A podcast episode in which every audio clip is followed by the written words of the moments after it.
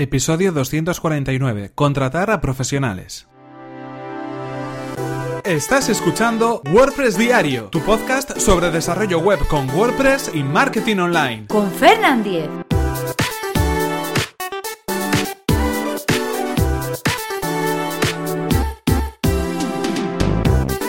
¿Qué tal? Comenzamos con un nuevo episodio de WordPress Diario, donde íbamos a hablar acerca de cómo, por qué y cuándo contratar a un profesional para nuestro sitio web o para ayudarnos a crear nuestro sitio web.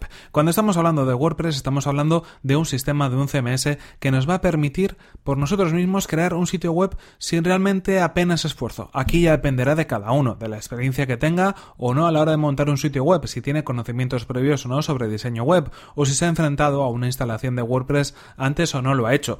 Obviamente, no todo el mundo puede entrar dentro del mismo cajón, dentro del mismo hueco o espacio en este tipo de situaciones, pero es verdad que al final eh, WordPress está pensado para que alguien, sin necesidad de tener conocimientos avanzados de programación, de código, de cosas más complicadas, pueda tener su propio sitio web. Lo único que va a necesitar es tener un, un, perdón, un dominio, tener un hosting y bajar esa instalación de WordPress para poder instalarla en su alojamiento. En principio nada más que eso. Con eso ya va a poder crear contenido en Internet y poder tener su propio sitio web. Es verdad que hay veces que ciertas cosas se nos pueden atascar.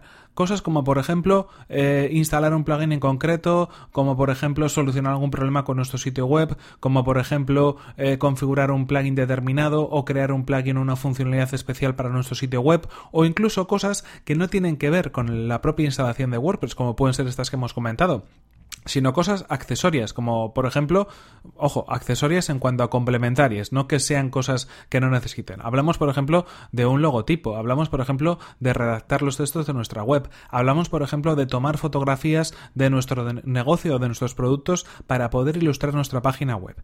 En este caso, una recomendación que os voy a hacer desde la propia experiencia es que si necesitáis ayuda para este tipo de cosas, contratéis a profesionales, porque hay muchas veces que nosotros mismos intentamos también aprender a crear un logotipo, aprender a sacar unas buenas fotografías, aprender, por ejemplo, a redactar unos buenos textos para nuestra web, aprender a gestionar, por ejemplo, la publicidad de nuestro negocio si es, si es que queremos difundirlo a través de Internet. Este tipo de cosas es verdad que también, como todo, como instalar WordPress, se pueden aprender, pero hay veces en las cuales nos sale más a cuenta contratar a un profesional que nos haga esa parte del trabajo que hacerlo nosotros mismos. ¿Por qué? En primer lugar, porque si lo hacemos nosotros mismos nos va a llevar mucho tiempo si es que no somos profesionales de esa materia o no tenemos experiencia en ese campo en concreto. En segundo lugar, porque el resultado, aunque lo hagamos nosotros mismos, no va a ser tan bueno como si lo hace un profesional. Un profesional puede hacerlo mucho más rápido que nosotros y además mucho mejor, porque tiene las herramientas, los conocimientos y la práctica, suficiente como para poder hacer un trabajo profesional y un resultado rápido en este sentido. Así que en este caso, otra de las recomendaciones o la recomendación que hacemos es que para aquellas cosas en las cuales nosotros no estemos tan acostumbrados, contratemos a profesionales. Hay profesionales en tu ciudad, en tu barrio, en cualquier parte del mundo, mm, en donde quieras, gente que lo puede hacer con diferentes precios, pide presupuestos. Habrá unos que sean más caros que otros, unos que tengan mejores trabajos que otros. Fíjate en el trabajo que han hecho, en su portafolio, en los trabajos que tienen, o simplemente pide ayuda a algún conocido o algún amigo que haya trabajado con alguna de estas personas para poder de alguna manera tener referencias. Pero de eso lo que va a hacer es que te ahorres un montón de tiempo que puedes dedicar a otras cosas más importantes para tu negocio, como puede ser pues contratar eh, o conseguir unos buenos proveedores o negociar buenos precios para tus productos si por ejemplo estás vendiendo algo a través de una tienda online o por ejemplo centrarte más en difundir tu negocio, en poder promocionarlo, en poder hablar de él, en asistir a un evento o una feria para poder hablar de tu web o del, del negocio que está dentro de tu web, en definitiva, cosas en las cuales tú vas a trabajar mucho mejor porque vas a defender mucho mejor tu negocio y te vas a olvidar de toda la parte eh, técnica, de la parte gráfica, del aporte de lo que sea que esté relacionada con tu sitio web, para la cual quizás no estés tan preparado como lo puede estar un profesional. En cualquier caso, esta es la recomendación, el consejo que hago hoy, porque hay muchas veces que yo mismo me he metido en algunos berenjenales cuando realmente podía haberle dicho a alguien que me lo hiciera por unos pocos euros, me hubiera ahorrado mucho tiempo y además el resultado hubiera sido muchísimo mejor que si lo hubiera hecho yo mismo.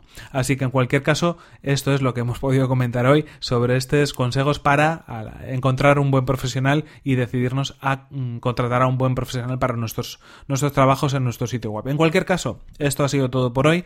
Aquí se nos acaba el tiempo y aquí terminamos este episodio 249 de WordPress Diario. No sin recordaros que este episodio ha sido patrocinado por Web Empresa, servicio de alojamiento web especializado en WordPress. Disponen de servidores optimizados para que nuestro sitio web cargue a la mayor velocidad, reglas de seguridad para proteger nuestras instalaciones y soporte especializado en WordPress. Si queréis conocer más sobre su servicio, que además recomendamos desde aquí, tenéis toda la información en webempresa.com barra Fernan. Así podrán saber que vais de mi parte y podréis conseguir un 20% de descuento en sus servicios. Y recordad que si queréis poneros en contacto conmigo, lo podéis hacer a través de mi correo electrónico fernan.fernan.com.es o desde mi cuenta de Twitter que es arroba fernan.